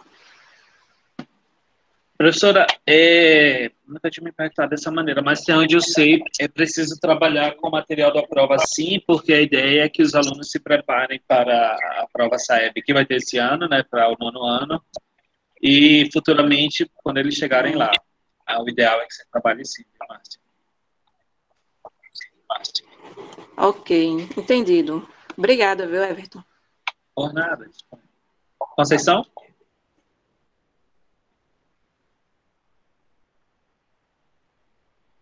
tinha aberto o microfone naquela hora. Vamos Boa lá. Tarde. Oi. Eu sou, a profe... eu sou professora Maria da Conceição de Paula Rocha Santos, do Centro de Excelência Santos Dumont. E eu estou com os ProSICs dos últimos anos, quartos anos. E eu gostaria de saber se o material que vocês estão falando, os livros, que eu cheguei um pouquinho atrasada, se eles são virtuais apenas ou se a gente vai receber os livros do ProSIC material também, para a gente folhear, porque às vezes eu mesma, pessoalmente, quando tenho um livro na mão, eu sou mais ágil na leitura, folheando, mais rápida, do que no computador, que às vezes a vista começa a doer, não é a mesma coisa, né? Então, eu gostaria de saber se vai ter o livro, o material também. Tá. É, a gente tinha falado sobre isso. É, da nossa resolutividade aqui, a gente criou os materiais à época do começo da pandemia para que eles fossem usados virtualmente. Algumas escolas, professora Conceição, é, imprimiram, e aí isso fica a cargo de cada escola mesmo, né? Utilizar os recursos que são para isso mesmo, que a escola recebe para isso, como toner, papel e, e, impressora. Então, se a sua escola, e aí a senhora pode dar a sugestão, quiser imprimir o material para os alunos, ótimo, e para a senhora também. Caso contrário, pode passar só virtualmente, tá? Mas daqui da Seduc é, não sai impresso não, tá? Por enquanto, né? Quem sabe a gente não consiga aí algumas coisas para isso. Tá certo, obrigada, viu? Por nada, disponha. Alguém levantou a mão, deixa eu ver aqui. É, Humberto, por favor. Boa tarde a todos. Eu entrei às 15h35, eu dei aula até às 13h30, então não sei se no início foi apresentado um, um panorama do ProSIC, porque assim, na minha unidade eu não consegui ver um grande sucesso, porque não houve aluno que progrediu dois anos, né, que é a proposta que o aluno consiga avançar.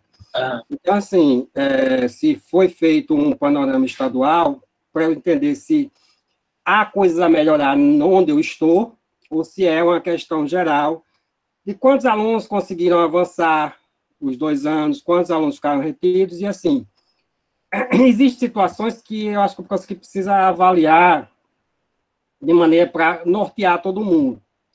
Porque, por exemplo, aqui na minha unidade tem um aluno que no conselho de classe eu queria que ele avançasse dois anos, porque era na minha aula o aluno mais participativo, o aluno que mais interagia, mas, no entanto, ele não participava de outras aulas. É. Então, os outros professores não concordaram que ele avançasse dois anos, porque ele tinha um desempenho excelente na minha aula, mas isso não se repetia em outras disciplinas, em outras aulas. Então, assim, aqui a minha avaliação é que eu não vi vantagem no ProSIC para o aluno, já que ele não avançou dois anos, ele avançou só um. Porque o aluno que estava lá no sétimo, ele foi para o oitavo. O aluno estava no oitavo, acabou entrando. Então, eu não vi vantagem, porque você trabalha num sistema diferenciado, e particularmente eu não trabalho com ProSIC contextualizado, eu trabalho em todas as turmas de forma contextualizada, porque não é para você é, contextualizar apenas nesse programa. Eu entendo que todos os alunos de todas as turmas têm que entender por que estão estudando aquilo e contextualizar para a realidade de todos, não apenas do ProSIC. Então, uhum. dentro dessa forma que eu trabalho, eu não vi vantagem ao aluno para ir para o ProSIC. Eu preferia, particularmente, que ele ficasse na turma regular. Então, assim, eu quero saber se houve um, um, um mapeamento estadual do resultado do ProSIC de modo geral. Houve, houve sim, professor. É, porém, a pandemia quebrou nossas pernas nesse sentido aí, de que para o ensino regular, para o ensino do ProSIC e do aula em pós-graduação, a gente também é, teve alguns probleminhas, né? Porque a gente entrou, todo mundo tem, quem tem? Todo mundo que tem, tem as tecnologias em casa, em, em, em casa, eu falei em casa de aula, em casa, mas aí a gente às vezes não tem o letramento e a disciplina necessários para que com a tecnologia, com a tecnologia, a gente aprenda e desenvolva da mesma maneira que a gente fazia na sala de aula. Por conta disso, e aí, na verdade, o problema é, é, o problema é entre aspas, pior, porque os nossos alunos nem sempre têm celulares e computadores e internet em casa para participar das aulas. Isso, professor Humberto, prejudicou bastante o desempenho e desenvolvimento dos alunos, seja do ProSIC, seja das turmas regulares. Eu acho que todos os professores que estão aqui e que deram aula virtualmente vão concordar comigo que a gente teve dificuldade de acompanhar os alunos.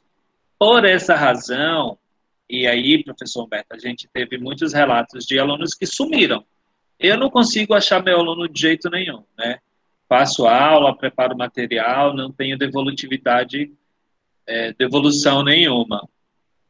É, então, por conta disso, nós não tivemos a quantidade de avanços que gostaríamos, né? a quantidade de aceleração que a gente gostaria. É triste, mas aí a gente não pode desistir do programa.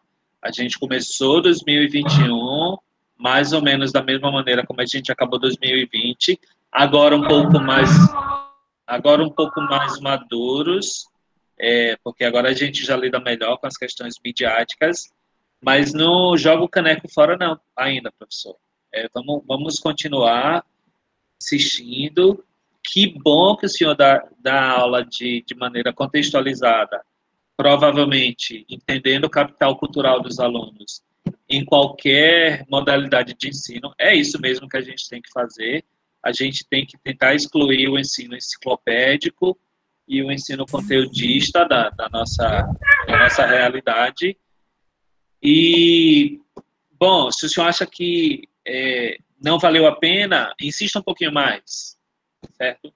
Insista um pouquinho mais, porque a gente está aprimorando o programa. Né? A gente com certeza teria muito mais acelerações se a pandemia não tivesse ocorrido. Então, eu nem gosto de utilizar essa palavra, porque ela caiu em desuso já. É, a situação atípica não permitiu que a gente, que a gente filtrasse os dados finais da maneira como a gente queria, né? Então, foi uma realidade por causa da pandemia, não sei se seria a realidade de modo geral, se, se ela não tivesse, com certeza não teria sido, com certeza teria sido melhor. Não sei se te respondi, professor Humberto. É só corrigindo, talvez eu não, não, não, falei de forma correta, não é que eu sou contra o programa, não. Dizendo, eu fazendo um diagnóstico do meu trabalho em 2020, uhum. se eu fosse voltar lá atrás, eu preferia que o aluno continuasse na turma de origem dele do que fosse para essa é. turma especial, pela circunstância. Claro que a pandemia, enfim, não dá para avaliar nada em cima dos resultados da pandemia. Né? Eu acho que é, na minha concepção, um ano letivo perdido, a gente salvou, tentou salvar o que é possível, mas foi nesse sentido. Não, né, eu acho que o programa ele tem uma ideia muito boa, mas infelizmente não foi possível aplicar nesse ano é, agora. Isso foi para todo mundo, infelizmente. Não foi possível aplicar como gostaríamos que fosse aplicado. Isso aí prejudicou a gente bastante, viu? Porém, é, eu também não gosto dessa máxima, não, mas em tempos de crise a gente cresce um bocado. E foi por causa dessa crise que que a gente começou a fazer os cadernos de, os cadernos pedagógicos, né, de atividades, e aí a gente percebeu que talvez fazer mais cadernos desse para subsidiar vocês professores seja uma ideia muito boa. Então a gente vai com certeza continuar fazendo isso. É, com relação a essa divergência de que o aluno é bom em humanas e péssimo em exatas, como avançar esse aluno? Nossa, mas aí depende de cada aluno, né? Tem gente que tem uma, uma, uma, uma inteligência mais predominantemente humana, mais, mais predominantemente de exatas. É difícil, né? A gente. Talvez o seu ensino humanas, eu, eu acho. Sim, sim, eu acho assim, uhum. eu até discuti com meus colegas que eu achava que o aluno tinha sim que ir para o primeiro ano, que não tinha que fazer mais no ano, que ele tinha discernimento, capacidade de uhum. no ensino médio, e não a gente ficar segurando esse aluno porque ele não fez atividade de matemática. Uhum. É, os professores de matemática, é, não, não quero dizer que eles são mais malvadinhos, não, mas os professores de matemática, é, a gente tem um, e eu entendo perfeitamente, tá? A gente tem muita. Flávio já abriu o olhinho ali. Não vou falar mal do professor de matemática, não. Não se preocupe, não. Mas o professor de matemática é mais ganancioso, no bom sentido, tá? De querer que o aluno aprenda tudo. E nem sempre a gente consegue aprender tudo. E aí, eu, eu, falo de experiência própria, né? Eu quase fiz é, vestibular para matemática mesmo. É, porque eu era muito bom na época. E aí, o professor fala assim: como é que você, aluno, vai passar para o oitavo ano sem saber isso aqui que é básico do sétimo, mas, poxa, será que ele não consegue aprender quando ele chegar lá, não? A gente é inteligente, os alunos são inteligentes, eles conseguem desenvolver. Às vezes ele não está adaptado à aula ali naquele momento, e adolescente, principalmente, é, profe... é... adolescente é uma pessoa diferente a cada ano, professor. Vocês sabem disso. A gente tem os meninos que é, nossa, ele era tão bonzinho no sexto ano, chegou no sétimo, agora é o capeta. Então, não é esse, aquele menino que era encapetado no sétimo, chegou no oitavo, ele, né, enfim, os, os, eles estão passando por muitas mudanças, eles são pessoas diferentes a cada, a cada ano. É isso mesmo, Aldas, eles são mais lógicos, né, são, são mais motivos. Era, não estou falando mal de professor de matemática não, Flávio, por favor. É, professor, está com a mão levantada aqui, Reginaldo, a palavra é sua. É, boa tarde. Você está falando professor de matemática, eu sou professor de matemática. Eu percebi, você começou a rir ali. Agora, eu vou dizer, eu não gosto de reprovar aluno. Graças a Deus. Procurar saber, eu não gosto de reprovar, sou a favor, porque tem muitos alunos em idade que deveria ir para outra fase. Está em idade muito, né? E eu trabalho à tarde com adolescente. Ei, Aí, o Flávio, eu tô, a gente está tá brincando só com o professor de matemática, viu? Não estou dizendo que só sobra para ele, não. Aí, veja só. Eu, oi. Não tem nada. É a primeira vez que esse programa vai estar lá na minha escola, no Paulo Costa, no Bugio, aqui Bom. em Aracaju. Certo? Aí eu estou na quarta fase.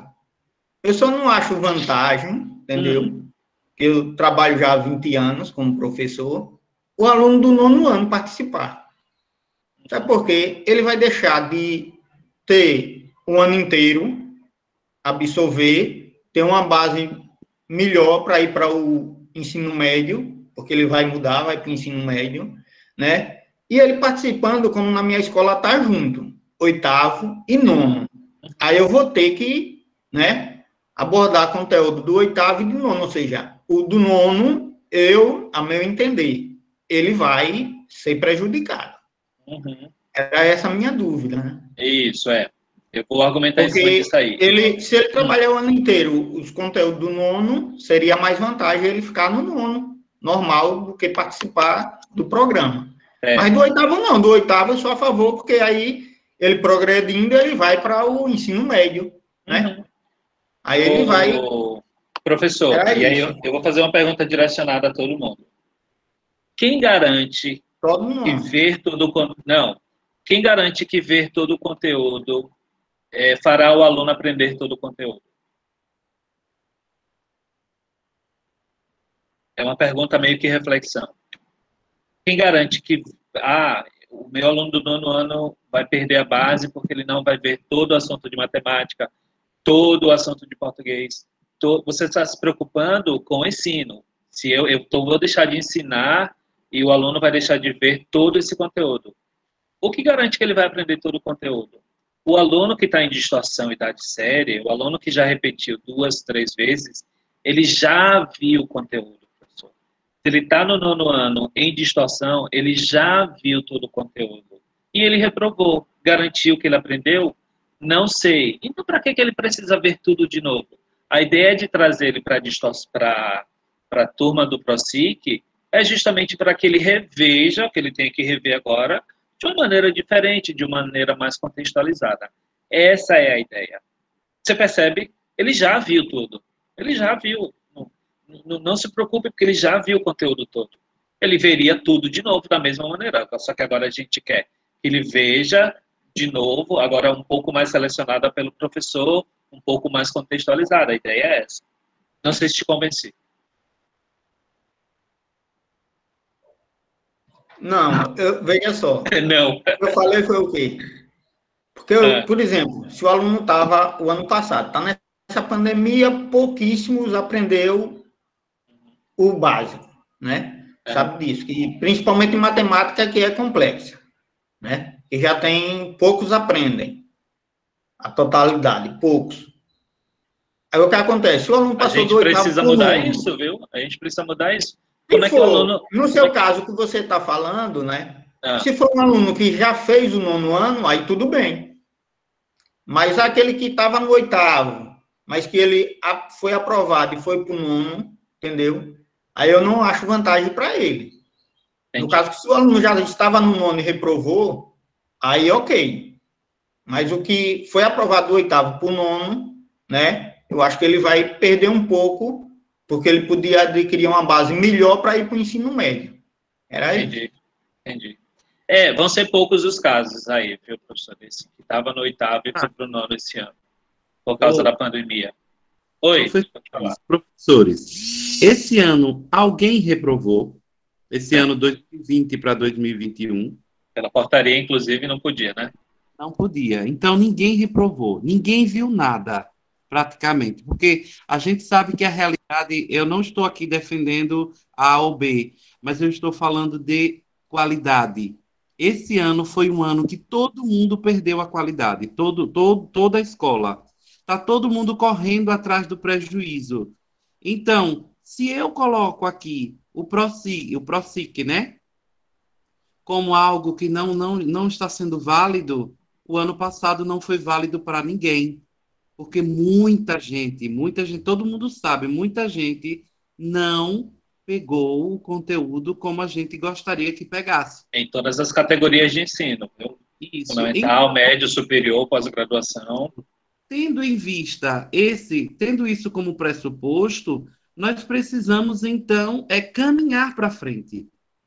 Porque para o lado nem para frente ou nem para trás dá.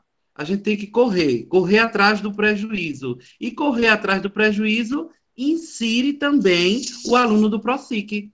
Eles estão atrasados, isso é fato, a gente não tem, não tem para onde correr.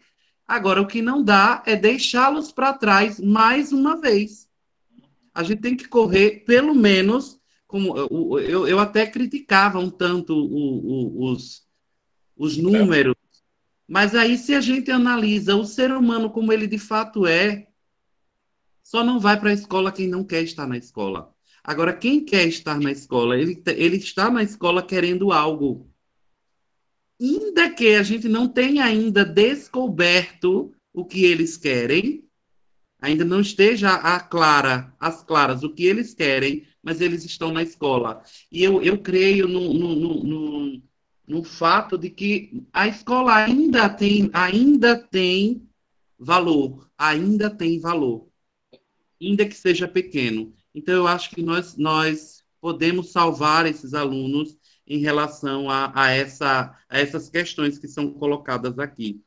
Não estou crucificando a ou B, mas estou analisando na parte humana, no ser humano que nós somos. Todos nós temos algumas falhas. E esses alunos, por N motivos, eles não conseguiram alcançar. Talvez, quem sabe, a minha falha foi a, talvez, quem sabe, eu não estou insistindo, não estou é, afirmando, talvez, quem sabe, a minha falha como professor tenha causado isso nele também. Então, eu preciso repensar nele e em mim, a minha prática e, a, e como eles aprendem. é bem verdade que é complicado encontrar uma sala homogênea. Mas os, os que estão em fase de aprendizagem é, na idade certa, na série idade certa, eles têm dificuldades também. E nós tentamos sanar. Então, esses é a hora da gente correr atrás para sanar também. Ainda bem que veio a pandemia para tentar salvar esses meninos. Ainda bem. Porque talvez eles ia ficar mais um ano e, e não ter medo de fazer as coisas diferentes, né? Eu acho que a gente precisa dar, dar chances para as coisas acontecerem. O professor, tá, o professor Flávio está com a mão levantada. Flávio? Oi, boa tarde. Boa. Não, é começou um, um, um, debate de reflexão aqui e eu achei interessante. E, e, os debates são muito bons porque a gente vai crescendo com eles. Essa questão de matemática especificamente, eu até botei no chat também brincando lá, só sobre o professor de matemática, foi, um, foi em tom de, de brincadeira. Eu sei. É, repare bem, a gente precisa, eu, eu aproveitar que já foi puxada essa, essa questão, talvez até fuja um pouco do contexto, Everton, é. mas já que foi tocado no assunto, eu acho que é interessante porque tem uma, tem uma situação que eu venho é, me incomodando especificamente, e alguns outros colegas, eu acho que a gente deveria, a rede estadual deveria, e as municipais também deveriam, começar a refletir um pouco sobre a matéria específica de matemática. Certo. A gente precisa parar um pouco e refletir sobre a matéria específica de matemática, porque o que está acontecendo na grande realidade é que nossos alunos estão saindo das escolas, terminando seu ensino fundamental, terminando seu ensino médio, com baixo conhecimento matemático. E eu, eu sei que os conteúdos de matemática são enormes. Se você pegar qualquer livro de ensino fundamental, é enorme.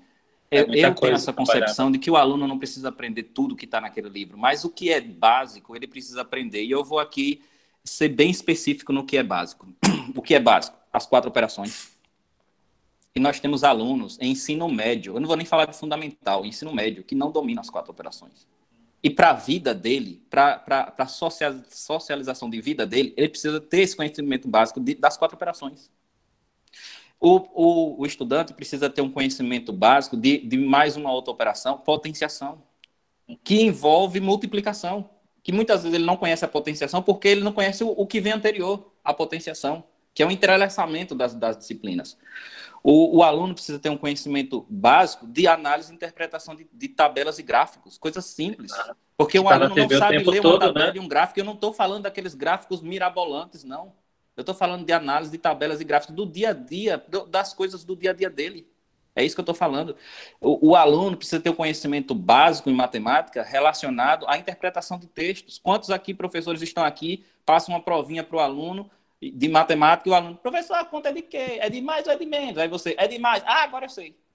Uhum. Porque ele lê o texto, ele não consegue compreender, absorver o que é que é para ele fazer ali naquela conta, ou naquele, naquele probleminha, aquela interpretação. Então, ele precisa desse conhecimento básico. Quando eu falo, quando muitas das vezes nós, os professores de matemática, falamos isso, nós estamos falando exatamente disso que eu estou colocando aqui especificamente.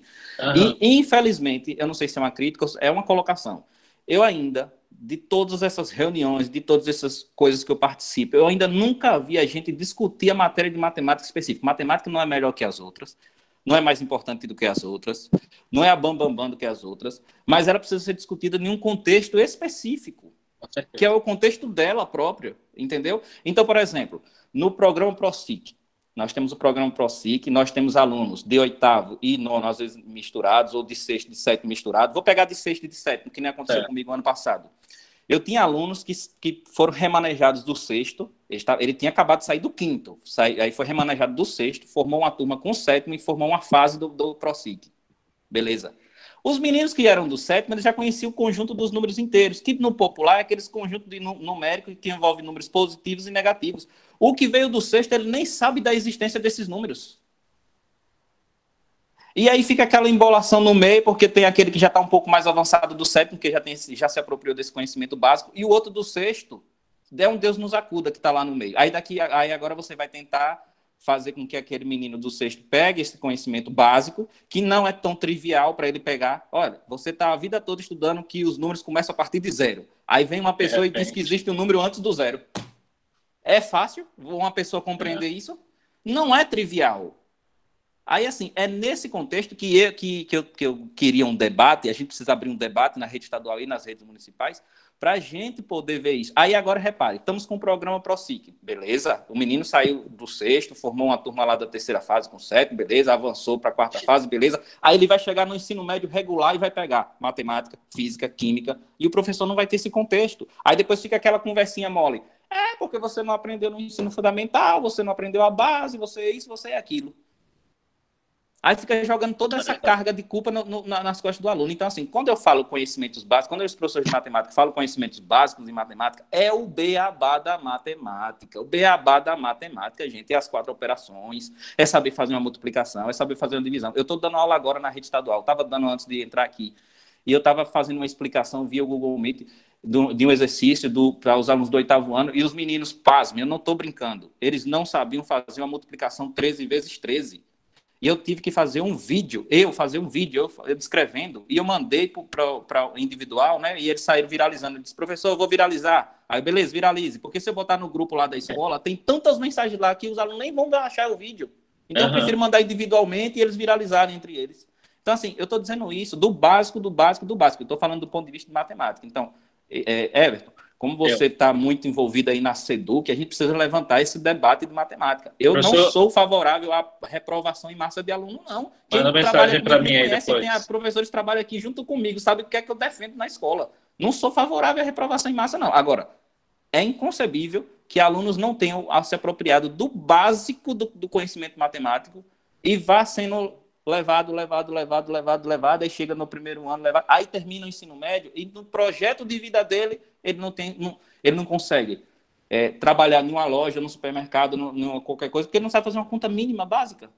É verdade. De, de porcentagem, que é outro conhecimento básico de porcentagem, se você, você chegar às vezes para alguns alunos, não é a crítica ao aluno, é porque às vezes a gente também não alcançou ele. Chega para o aluno e pergunta 10% de, de, de 50%. O menino se bate, se bate, se bate, se bate, se bate e não consegue dar a resposta. Isso é um conhecimento básico. Aí como é que ele vai conseguir a, a, a, é, é, a gente também prepara para o mercado de trabalho, né? A gente prepara para uma série de fatores e também o mercado de trabalho. Aí às vezes ele não consegue se inserir tal, é, por causa de, dessa, dessa, dessa, dessa problemática, entendeu? Então eu acho que a gente precisa isso. Tem a calculadora para calcular, de fato. Mas o, o, o, o, menino também precisa fazer sem a calculadora. E, e, eles se sentem mal porque eles não conseguem fazer. Vocês pensam que a, a autoestima deles fica é, boa? A autoestima dele fica lá embaixo, porque ele queria saber armar a continha e ele fazer sozinho. Eu estou com alunos é, na escola estadual João, João Antônio César que eles querem fazer a conta, mas eles não conseguem. Então, até a autoestima dele, ele se sente. É muito comum os alunos dizer assim: professor, eu não sei fazer isso porque eu sou burro. E eu, não, você não é burro, você não é burro. Você, vamos tentar, vamos aqui, vamos para ali, vamos para lá, estuda tabuada aqui, vamos tentar descobrir assim, etc. Tá entendendo? Até a autoestima da pessoa fica lá embaixo. Ele se sente derrotado, porque ele não tem apropriação desse conhecimento básico que ele próprio sabe que é básico. Então, é essa discussão que eu, que eu acho que a SEDUC deveria começar a levantar, especificamente para matemática. A gente precisa começar a discutir isso. Entendeu? Obrigado pela participação. Por nada, professor. Depois adiciona ali, manda uma mensagem para a gente debater um pouquinho mais isso. Eu acho que a gente precisa trazer, sim, a, a discussão. E eu vou, eu vou dizer o seguinte, é, matemática não é só saber lidar com números. Muito do, do da, da, lógica da vida passa pela matemática, né? Então, saber fazer contas, saber fazer contas é um dos aspectos da matemática, mas desenvolver o raciocínio lógico também passa por aí, né? Então, baixa autoestima e eu não consigo fazer as coisas lógicas lá na frente, enfim, vira uma bola de, de neve. Hoje, perdão, hoje de manhã eu estava discutindo um pouco com os colegas também como a, uma, uma alfabetização precária também impacta lá na frente na questão da leitura. Então, é sempre assim, o, o, os anos iniciais e finais, os iniciais principalmente, precisam trabalhar melhor nessas questões mais elementares, para que nos anos finais a gente introduza os temas mais complexos, né, e que ele chegue no, no ensino médio com isso já bem, bem desenvolvido, matematicamente, é, letrada, letramente também, para que ele, enfim, alcance o sucesso. Como existem as oficinas de numeramento, professor é, Flávio e professora Arlete que perguntou, as oficinas de letramento também vão servir para que a gente trabalhe essas lacunas aí, né? Então, é, é como se fosse uma matéria mais só para trabalhar essas lacunas. Tanto é que uma professora de ontem, ela falou que ela está basicamente trabalhando é, as operações básicas com potenciação, com radiciação, né, para suprir essas lacunas aí. E como o professor falou, a, o conhecimento matemático ele, ele é útil em muitos aspectos da vida. Então, às vezes, a pessoa não é contratada para trabalhar numa loja, numa padaria ali na frente, porque ela não tem esse conhecimento. E é só fazer o teste, professores, né? Quem lida muito com, com dinheiro, com número, já aprende isso rapidinho. E eu estou falando dos meninos do sinal, que vendem ali é, jaca e, e morango, eles fazem as contas rapidinho para passar o troco ali em cinco segundos no sinal. Às vezes a gente chega na mercearia, na padaria, a conta deu sete reais, a gente entrega 12 e a, e a pessoa fica lá sem saber o que fazer. É isso, né? Então a matemática está no dia a dia, o tempo todo, seja na esfera do trabalho, seja na esfera social. A gente precisa, vamos aproveitar que o programa tem uma matéria, tem um componente específico para trabalhar essas lacunas e vamos trabalhar isso. Alguém, Humberto ou Flávio, vocês estão com a mão levantada, vocês gostariam de falar ainda ou era ou foi resquício do que já estava? Ah, Flávio tirou. Humberto? Ah, não, tá bom. Alguém tem mais alguma pergunta para fazer? Roniela, por favor. A palavra é sua.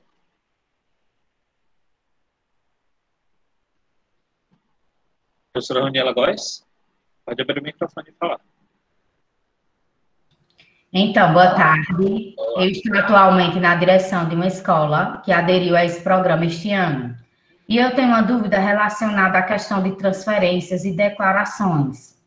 Por exemplo, o aluno que cursou, que fez esse ano o nível 3 de PROSIC, digamos que ele tenha feito e tenha tido essa excelência em aprovação, como o senhor disse. Uhum. Ele vai, aí o ano que vem, se ele, se ele tiver na idade correta para estar no nono ano, ele pode ser matriculado no nono, ele é obrigatoriamente matriculado no nível 4, se tiver o nível 4 na escola.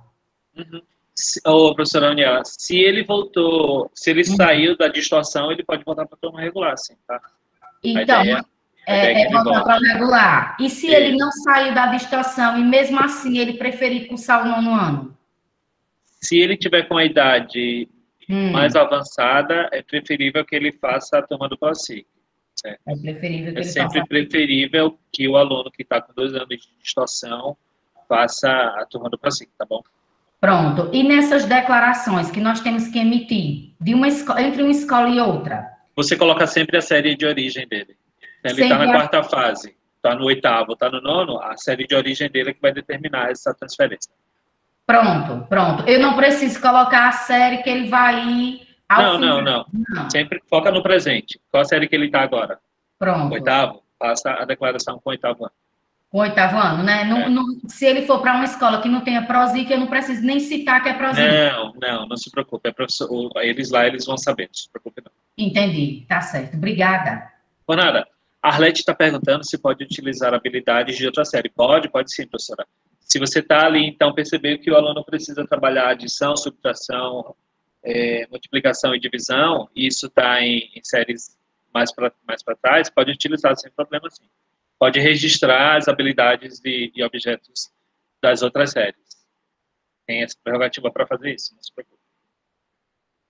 Quem mais gostaria? Oi, boa tarde. Boa tarde. É, só uma. Valéria. Só uma perguntinha aqui rápida. Uhum. É, me diga uma coisa: é, o material, as atividades do ProSIC, é, para a gente enviar para os alunos, a gente tem que enviar o caderno inteiro ou tem como separar, assim, por disciplina, por exemplo? Por Você... exemplo, língua portuguesa. É, tem como eu enviar atividade só de língua portuguesa para o aluno ou eu, eu envio a, o caderno inteiro para ele? Eu vou te dar uma dica técnica aqui agora, tá? Ah, é, quando você, quando, se você quiser separar um PDF, porque o material está em PDF lá, você imprime, você manda imprimir, né? E e só que ao invés de imprimir na sua impressora, você coloca lá como é, imprimir, eu não vou lembrar agora, mas eu acho que é Microsoft to PDF, to PDF. É, é como se você estivesse imprimindo o PDF do PDF. E aí você seleciona as páginas, tá? E renomeia como você quiser. Ah, tá. Então tem como eu enviar só a minha atividade? Só... Tem, tem. tem, né? Ah, tá. Ah, mas acontece que, se, por exemplo, o aluno recebeu o livro, e aí o professor de matemática disse que vai utilizar tal página e de português tal página, como o aluno já tem tudo, você só direciona a página correta. É, mas aí tem essa dica técnica, né? Você imprime o PDF em PDF e escolhe as páginas que, que você quer. Tá, tá bom. Porque o, material tá é muito bom. É muito, é muito bom o material, gostei. Queria ah, muito bom. utilizar. A senhora é de matemática? Eu sou de português. portuguesa. Ah, legal, legal. Hum. É, em português ainda tem, ainda tem o memorial no, no caderno mensal, tem muita coisa para se é, trabalhar. É bem interessante. O material é muito bom. Eu gostei. Tá joia. Obrigada. Por nada. Professor Ed, quer falar? Está desligado o seu microfone. Boa tarde, sim. Boa tarde, agora sim. Boa tarde, tudo bem? Tudo bem. Sou professor Edmilson, sou professor de inglês, Colégio ah, General Siqueira, certo? Eu estou lecionando a, terceira e a quarta fase. Uhum. Já trabalhei isso no ano passado também, antes da pandemia, ok? Uhum. Ah, eu queria saber uma coisa. O caderno do ano passado foi muito bem feito, a parte de inglês. Uhum. parabéns. Obrigado. Foi muito bem utilizado. Eu queria saber, este ano, nós vamos utilizar o mesmo material ou tem alguma coisa diferente? O professor Ed, se... Estou falando Ed porque está escrito Ed Prata. Aqui, é, tranquilo, tranquilo, isso mesmo. O professor me chama de Ed, exato. É, eu sou professor de inglês também, ajudei a, a construir aquele material lá de inglês. É, se, se a sua turma for diferente, pode utilizar o material, vai ser inédito para eles. A gente está elaborando novos. Como a gente diminuiu a nossa... É, o, o nosso pessoal foi diminuído, né? Porque eles foram para o integral, foram para outras coisas. Aí a gente está atrasando um pouquinho, mas vai sair mais coisas sim para esse ano, tá bom? A gente está elaborando, professor, inclusive, uma coisa que a gente, é, que eu pessoalmente estudei numa pós-graduação que eu fiz recentemente, é, que a gente está tá chamando, por enquanto, de níveis de letramentos em inglês, mas a gente tem uma preocupação maior, e o senhor vai concordar comigo, de que o aluno estuda oito anos de inglês e, e ele sai do, do ensino fundamental sem saber muita coisa, né? Aí a gente tem essa preocupação também. O que é que está acontecendo? Por que, que os alunos estudam tanta? Não sei se é porque eles estudam só os aspectos gramáticos, né? Enfim, o que é que está acontecendo? Que o Brasil, inclusive, tem nível de proficiência em inglês tão baixo. Então, a gente, estudando esses WIRA Standards, que é um... É mais ou menos como se fosse níveis de letramento de língua estrangeira, a gente também está tentando, por meio desses níveis, fazer um material que que chegue mais perto do aluno ali, sabe? Certo. Outro questionamento é a questão da motivação. Trabalhando com as turmas do ensino regular e as turmas do, do ProSIC, a gente percebe, pelo menos lá na escola, que as turmas do ProSIC são mais trabalhosas no sentido de os alunos não estão tão motivados a cooperarem conosco. Entendeu? Porque é não sei se é uma turma muito heterogênea, sabe? Geralmente são alunos que têm mais problemas que vêm para as turmas do ProSIC. É uma percepção errada que estou tendo ou não? Eu diria que não, porque se são alunos que já reprovaram uma, duas, três vezes, hum. eles acabam sendo os alunos que a gente rotula como mais problemáticos da escola, né? Certo. Mas é, o que a gente quer é que com essa abordagem diferenciada, os alunos se, se descubram enquanto alunos e não como uma peça na escola que está ali só rolando de uma sala para outra sem passar de ano.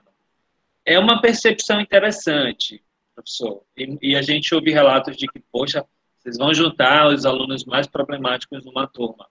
A gente não quer se livrar dos alunos, não. A gente não quer simplesmente passar eles para jogar de lateral e, e bola para frente, não. A gente tá, quer fazer uma coisa diferente mesmo, sabe? É, o que o Humberto está falando também é verdade, que são os alunos de menor participação nas aulas remotas, a gente está tentando investigar, eu acho que todos concordam com isso, né, no fim das contas. A gente também está tentando investigar as causas disso, mas o que fazer para motivá-los mais, professores? É, eu acho que, e aí eu vou puxar um pouco de sardinha nossa, eu acho que os cadernos são um atrativo legal, quem trabalhou com eles né, já percebe que eles trazem uma abordagem diferente, mais, mais próxima do aluno-aluno. É ali. verdade, é isso mesmo, muito bom nesse aspecto. É, então eu acho que é uma das coisas. A gente precisa coletivamente construir as demais. Sabe? Perfeito. Outra coisa, quanto ao critério de, de você gerir, criar uma turma para o ProSIC, você aceita qualquer aluno, independente da idade? Porque eu estava dando aula ontem e entrou uma mulher na turma. 30 anos a mulher. Não era mãe de alguém, não? Já. Não era mãe de alguém, não? Não, eu pensei que era mãe, não é aluna mesmo, regular. De 30, 30 anos, anos. 30 anos. Tá errado. Quarta fase. Eu não gosto de usar a palavra tá errado, não, mas tá errado. Porque deveria estar em jovens de adultos, né? Eu creio, né? Mas... Claro, mas imagina alguém de 30 estudar com alguém de 13. Não faz o menor sentido. Professor Ed, converse urgentemente com a sua coordenadora. Já, já fiz a coordenação, ela disse, foi matriculada, não posso fazer nada. Pode sim, tira ela e encaminha para a UEJA. Não dá, não pode um adulto estudar com uma criança. Ok, Não perfeito. pode. Insista, tá por favor. Perfeito, farei isso. Tá okay. Então, os cadernos serão atualizados? É, a gente está fazendo mais. Eu, tô, eu sou o diagramador, Sim. eu tenho que trabalhar um pouquinho extra para fazer eles. Estou é, com material de inglês. Esse hum. novo que vai sair é o Jovem no Mercado de Trabalho, tá? além de, de falar das, das profissões é, básicas que existem, a gente está trazendo a youtuber, rapper, é, cantor, coisas, coisas bem que fazem parte do sonho dos estudantes, né? Sempre atreladas habilidades e objetos que estão previstos última... na, no currículo. Eu queria mais uma pergunta. Aqueles livros de projetos integradores, certo? Que tem, que tem matemática, geografia e tal, tudo. Não veio nada de inglês, né? Que, que, livro para... é esse? É um livro específico para ser trabalhado na turma do ProSIC. Projetos integradores, uma coisa assim. Entendeu? É um verde e um, e um, e um rosa específico só para essas turmas. Mas não tem nada de inglês, então os alunos devolvendo o livro. Eu, o que, é que eu vou trabalhar com eles agora? Eu vou dar uma verificada, que agora me passou batido. Que livros são esses, tá, professor? É porque foi distribuído lá no colégio dessa maneira, entendeu? Eu, e... eu acho que esses livros é para o novo ensino médio. É do ah, ensino é? médio? É para o novo ensino médio. Não, mas não, mas foi, ah. Foi, dado para as turmas de terceira e quarta fase. Mas está escrito lá que é tipo oitavo, nono ano, sétimo. Não, Tem acho sexto, foi sétimo, sexto, sétimo, oitavo e nono. Tem escrito isso no livro. É, eu não tenho conhecimento não, vou dar uma averiguada. Esses, esses livros de temas integradores, eles vêm todo ano. Eles faz, fazem parte do currículo, a gente sempre trabalha. Eles não são específicos para o ProSIC, não, é para todas as BC, mas na escola foi dado para somente para o ProSIC. E foi dado, mas não tem nada de inglês. Aí eu falei, todo mundo devolve, não tem nada de inglês com esse livro. Falei, Professor, só, os alunos me mostraram, só recebi esse livro. Onde é que tem inglês? Não tem nada em inglês. Entendeu? Vocês receberão os livros didáticos normalmente? Hum, não. Alguns não. Alguns. As turmas regulares, sim, mas para as turmas do ProSIC. É, pois precisa também, tá? Quando quiser falar com o, com seu, com seus com o seu coordenador sobre isso.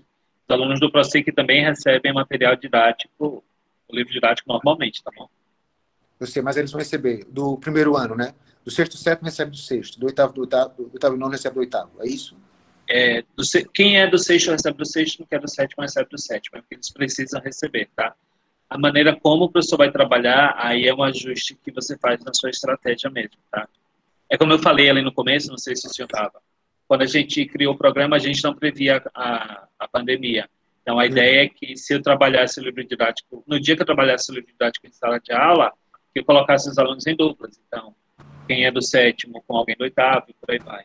A gente está pensando coletivamente como resolver essa questão do livro didático, né? Mas é por isso que a gente começou a fazer os cadernos, porque daí eles já trazem as habilidades e objetos dos dois anos em um. É, a melhor ideia é mesclar e não dizer de qual série, porque tem mais unidade Exato. na turma, entendeu? Exato. O interesse fica, fica maior, inclusive. É o que a gente faz no caderno, a gente não disse ali é do sexto ou do sétimo. Isso, né? isso é bem melhor, isso é bem melhor para todo isso. mundo. Por isso que a gente quer fazer mais cadernos, certo? Que vai ajudar mais, mais os professores, com certeza. Tá ok, tá. Muito obrigado. Tá aguardando o caderno, viu? Valeu, vamos fazer. Simone está perguntando, essa questão referente à idade de aluna prevista em lei, é, tem uma portaria e tem uma é, Maria e Ari, me, me, lembrem aí, como é que fala o nome do, do, resolução? Isso, tem uma resolução que cobre essa questão da idade, sim, viu, Simone? quiser, a gente compartilha também. O material do ano passado está disponível, o Cicleide perguntou. Tá sim, está no Drive. Vou colocar o endereço aqui para você agora, tá bom? Aproveitem e façam mais perguntas. Está aqui no Drive, coloquei aqui no chat, também está na descrição do grupo que, que existe de professores. E ele está dentro da pasta Cadernos de Atividades. É, Rony, ela e Ed estão com a mão levantada. Vocês querem fazer mais alguma pergunta? Ah, tá. Simone está perguntando. A disciplina de educação física é contemplada no caderno de atividades? Sim, é sim. Eu, eu, sei até a cor das páginas, é amarelinha. Está lá em todos os cadernos. Ed, você quer perguntar mais alguma coisa? É só sobre o calendário. Essas turmas de prosseguir, eles vão ter alguma coisa diferente do calendário da escola ou segue normal? Não, normal. Igualzinho da, da, das turmas regulares, tá? Ok. Mais perguntas, pessoal?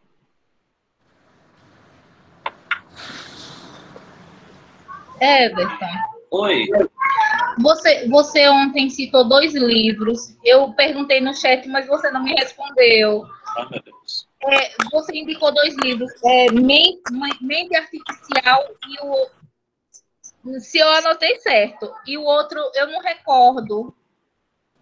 Na, na live na reunião de ontem, você citou dois livros para quem trabalhava com projeto de vida. Orientou para os professores ler esses livros. Uai, será que fui eu mesmo? Foi, moço.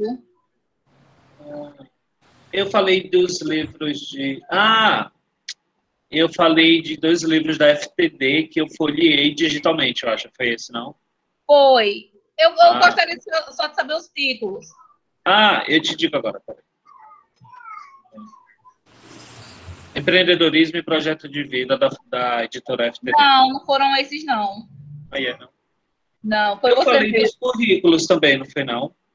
Não, era uma leitura para ajudar o professor a entender. Era a leitura dos nossos cadernos, não? Não, foram dois livros que você citou. Eu vou assistir novamente Assista. você falou. Me pergunte. Agora eu. Me deu branco aqui, não, não, não, não lembro nada do que eu falei. Era mente artificial, se não me engano. Eu não sei se eu anotei certo. Mas eu vou assistir novamente. Tá. Eu nem lembro desse título. Tá certo. Tá bom, obrigada. Por nada. Alguém mais gostaria de fazer alguma pergunta, alguma colocação? A professora Antonivalda está com a câmera aberta, quer falar alguma coisa com a gente? Pode falar.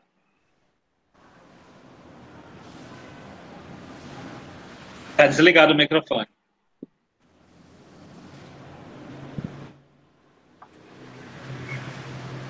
Ainda está desligado. E eu não consigo te liberar daqui. Está tá desligado, professora. Fica no íconezinho do microfone. Agora, pode falar. Pronto, ouviu agora? Estamos ouvindo. Você quer falar? Pode falar. Ah, ela saiu da reunião. Professora Magna, está com a mão levantada, por favor. Oi, Everton, boa tarde. Boa.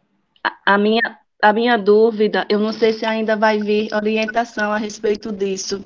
É, como trabalhar os cadernos do ProSIC e a questão do Aprova Brasil, já que a gente trabalha com duas, duas séries ao mesmo tempo, em, é, sabendo que o caderno Aprova Brasil, ele tem as lições a serem trabalhadas, porque são, cada lição ela vem acompanhada de simulados. E como a gente vai trabalhar esse caderno com duas séries ao mesmo tempo, porque tem um roteiro a ser seguido. É, professora, como, como você está dando aula para duas turmas, duas turmas não, né? Dois, duas séries ao mesmo tempo, é, eles vão acabar assistindo a aula, enfim, um, um do caderno do outro. Mas individualmente eles vão fazer simulados, individualmente eles vão fazer a, a avaliação diagnóstica, que já aconteceu, né? E, e daí os cadernos do PROSIC, que a senhora comentou também, eles já trazem objetos de habilidade dos dois anos sem dizer o que é. Então, quando a senhora optar por trabalhar os cadernos do PROSIC, não tem nenhum problema. Você já vai trabalhar, os alunos já vão é, receber ali o, o objeto de habilidade de modo geral. Para o Prova Brasil, aí o trabalho é meio que coletivo e separado ao mesmo tempo, certo? Não sei se respondi a sua pergunta. Complicado, hein? É, mais complicado, é. Eu vou te falar de novo. Quando a gente começou o programa, a gente tinha, a gente não tinha uma prova Brasil, né? É, então são coisas que vão surgindo e é, é como eu falei, às vezes a gente não tem a resposta correta, certa. no coletivo a gente vai se ajudando, sabe? Pedro, quer falar? Pode falar.